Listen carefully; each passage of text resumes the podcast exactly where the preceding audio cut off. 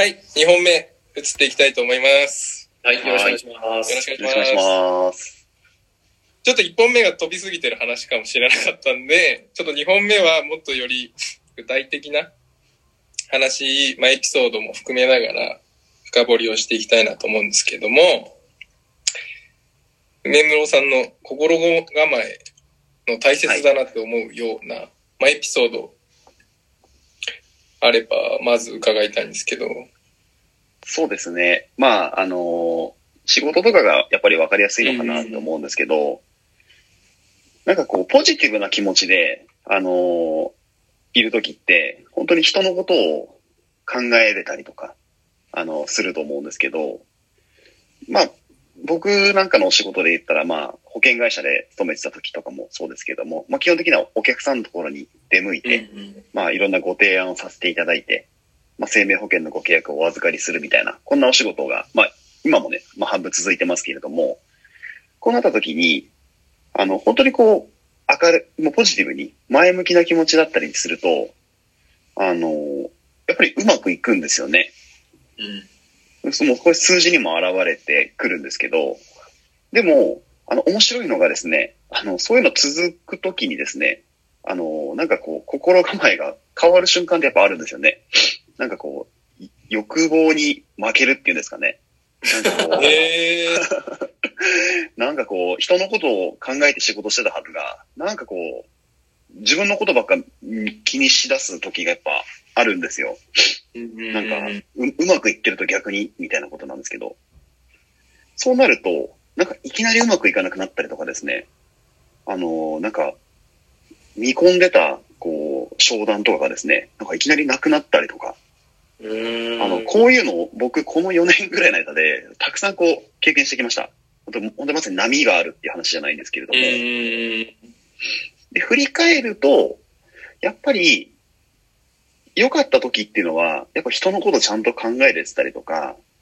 そのために頑張れてたりとかしてたと思うんですけど、うんそ良くなかった時は、なんかこう、自分のことばっか考えてたりとか、なんかこう、焦点が、例えばお金とかですね、なんか自分の都合とか、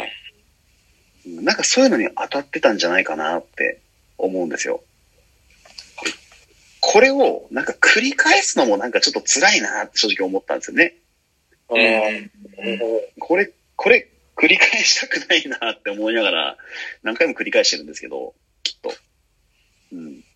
だからなんかこう、その、そういう経験の中で、あやっぱ心構えって大事だし、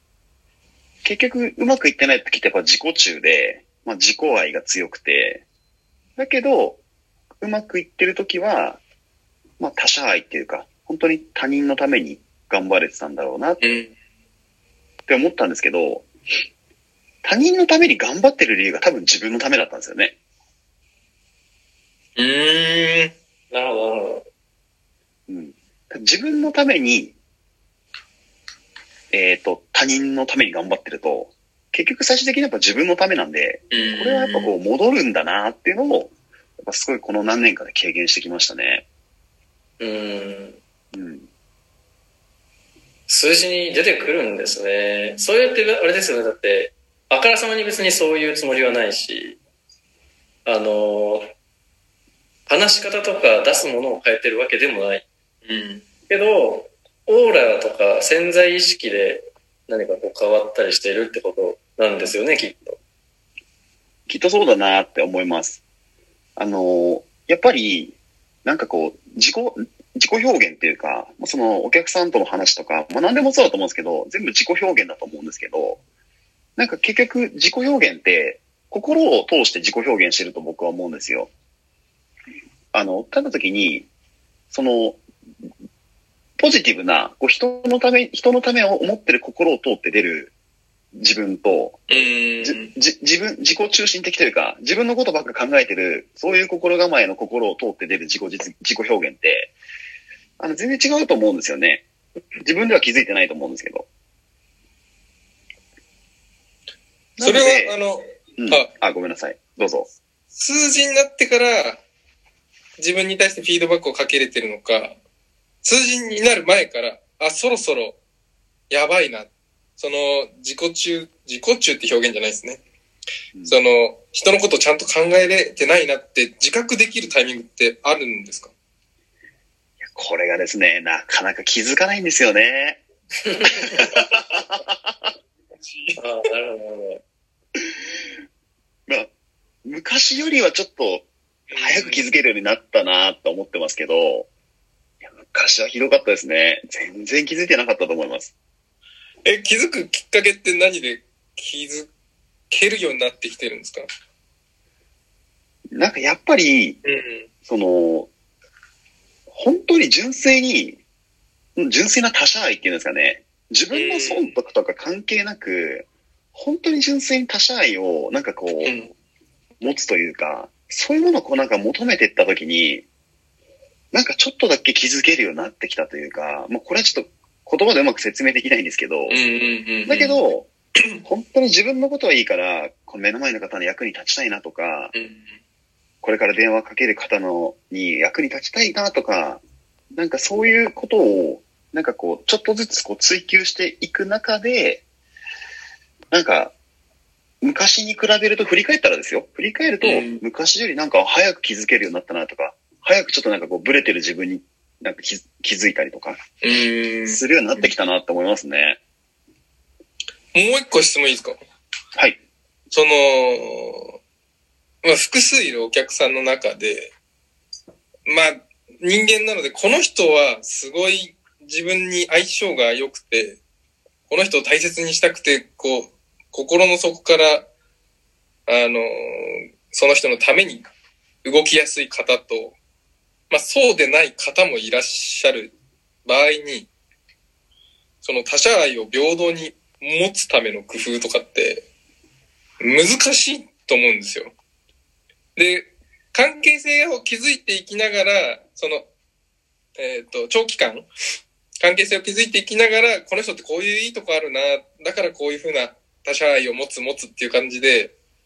時間さえあれば、形成される他者愛と、全くさらゼロの状態から急に他者愛を持って展開していかなければならない。ビジネスなんで強制的にそっちにシフトしなきゃいけない時ってあると思うんですけど、